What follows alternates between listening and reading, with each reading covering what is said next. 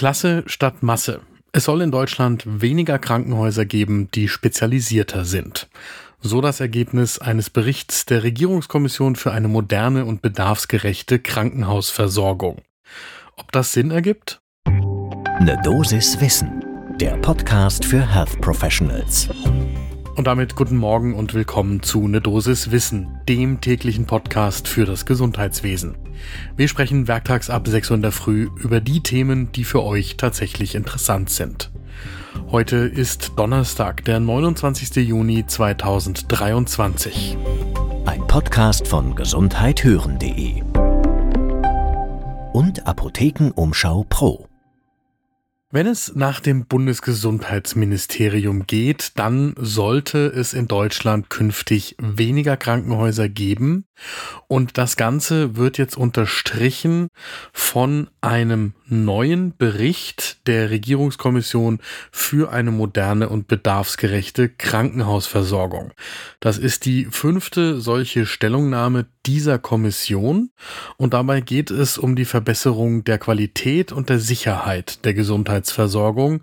Das Ganze nennt sich eine Potenzialanalyse anhand exemplarischer Erkrankungen. Wir verlinken natürlich diese Analyse in den Show Notes und die lohnt in jedem Fall einen genaueren Blick, weil da natürlich zwei Welten aufeinandertreffen.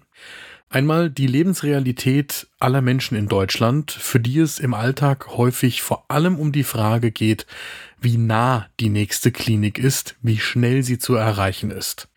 Und dann eine langanhaltende Diskussion in der Lebensrealität vieler Menschen, die im Gesundheitswesen arbeiten und die sich fragen, wie lange wir die flächendeckende Versorgung mit Kliniken noch in der Dichte aufrechterhalten wollen. Und in dieser Fachwelt, da tobt ja auch schon seit einer langen Zeit die Diskussion darüber, ob das überhaupt sinnvoll ist, so viele Kliniken aufrechtzuerhalten oder ob wir nicht, damit die Qualität in den Kliniken nicht nur gehalten, sondern sogar gesteigert werden kann, was sie muss, wir weniger Kliniken brauchen, in denen konzentrierter gearbeitet wird. Das ist auch die These der Regierungskommission, um das mal vorwegzunehmen. Ich bin übrigens persönlich auch ein Vertreter dieser These, dass wir weniger Kliniken, die spezialisierter arbeiten, brauchen und vor allem große Zentren. Aber es regt sich auch Widerspruch. Der kommt unter anderem von Andreas Beivers. Der ist Gesundheitsökonom und lehrt an der Hochschule Fresenius in München und Köln. Und mit ihm haben wir für diese Folge eine Dosis Wissen gesprochen. Das ist spannend und während ihr euren ersten Kaffee des Tages trinkt, versuche ich euch das zu erklären. Es gab im Jahr 2023 den letzten Krankenhaus-Rating-Report, der eine Verschlechterung der wirtschaftlichen Situation in vielen Krankenhäusern aufzeigt, unter anderem wegen einer anhaltend niedrigen Auslastung in vielen Kliniken. Das heißt, es gab im Jahr 2021 nahezu 10 Prozent der Krankenhäuser, die im roten Bereich operiert haben und einer erhöhten Insolvenzgefahr ausgesetzt waren. Das heißt auch, dass das schon lange vorhergesagte Krankenhaussterben vermutlich gerade auch durch die aktuell geplante Krankenhausreform noch gesteigert werden wird. Denn diese Reform ganz grundsätzlich zielt ja auf die Zentralisierung und Konzentration von Klinikstandorten ab.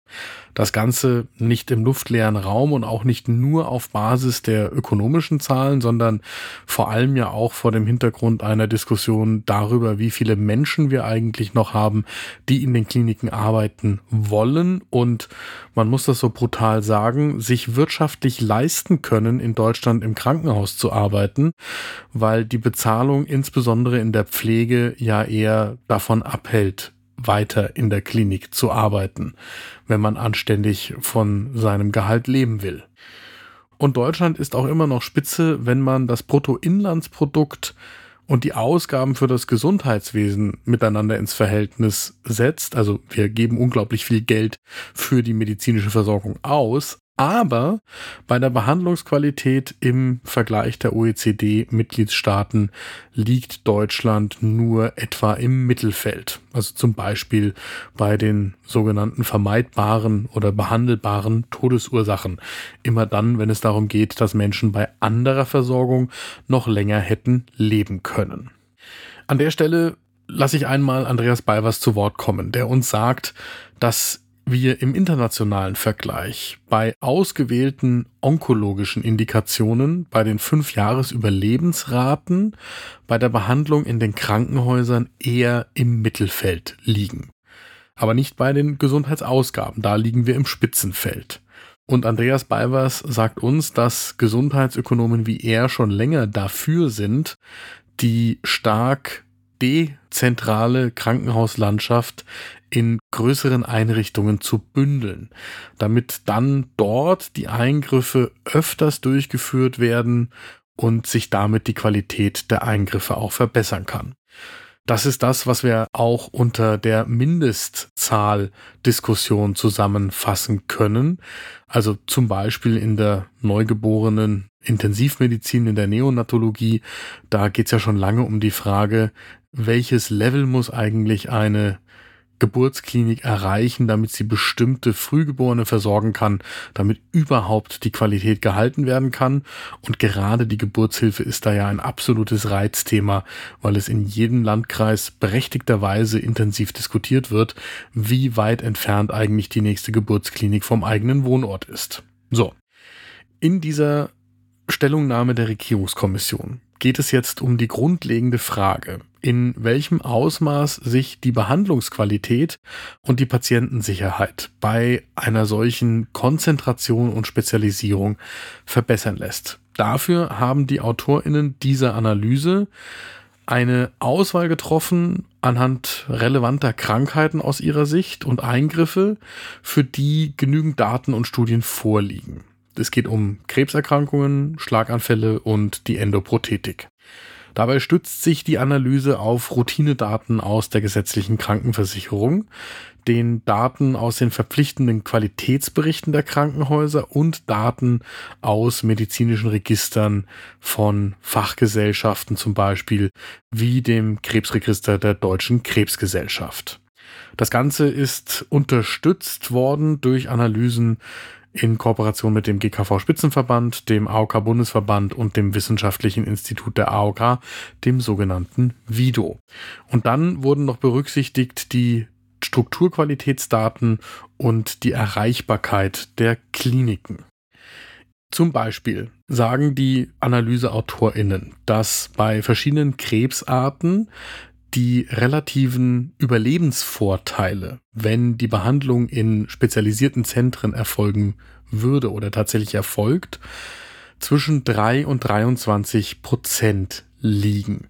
Das heißt, zum Beispiel bei Brustkrebs könnten Patientinnen einen relativen Vorteil im Gesamtüberleben von fast einem Viertel erreichen, wenn die Erstbehandlung in einem zertifizierten Zentrum erfolgt. Und daraus kann man dann einige tausend Patientinnen und Patienten, zum Beispiel bei Krebs oder bei Schlaganfall, errechnen, die, wenn man konsequent in zertifizierten, spezialisierten Zentren behandeln würde, länger leben könnten im Vergleich zur heutigen Situation, wo in der Breite die Angebote in vielen Kliniken vorgehalten werden, die nicht so spezialisiert sind. Und deswegen schlussfolgert die Regierungskommission, dass mehr Spezialisierung und Konzentration die Gesundheitsversorgung für die Bevölkerung verbessern würde und sowohl die Ergebnisse als auch die Qualität steigern würde. Es gibt auch andere Studien, die in eine ähnliche Richtung gehen, wie zum Beispiel eine Analyse der Bertelsmann Stiftung aus dem Jahr 2019, die damals schon für viel Diskussion gesorgt hat im Gesundheitswesen, weil sie postuliert hat, dass eine reduzierte Zahl von Krankenhäusern zu einer besseren medizinischen Versorgung in Deutschland führen würde. Und genau daran entzündet sich jetzt auch Kritik. Andreas Balbers sagt uns zum Beispiel, dass es sich eben um Modellrechnungen handelt und die haben einfach Modellcharakter. Und das heißt, da gibt's auch problematische Annahmen, weil nicht einfach jedes große Krankenhaus auch automatisch gute Qualität liefert. Und deswegen muss man solche Zahlen wie die errechneten Lebensjahre, die man durch die Behandlung in spezialisierten Krankenhäusern retten könnte, mit Vorsicht genießen. Und außerdem hängt die Qualität der Versorgung sehr stark von der Personalausstattung und der Personalqualität ab. Und da ist es aus der Sicht von Andreas Balvers fraglich, ob die Pflegekräfte, die heute in kleineren Kliniken arbeiten, so ohne weiteres auch dann einfach in große zentrale Kliniken wechseln würden. Unklar ist aus seiner Sicht zudem, wie nicht nur dem Personal, sondern auch den Bürgerinnen und Bürgern klargemacht werden soll, wie diese Konzentration der Krankenhauslandschaft in der Praxis funktionieren soll. Denn da legt Andreas Balvers Wert darauf, die Erreichbarkeit der Krankenhäuser müsste ja auch nach der Reform weiterhin gewährleistet sein. Und wie dieses Thema mit den langen Anfahrtswegen gelöst werden soll, dafür sieht er noch keine Antwort.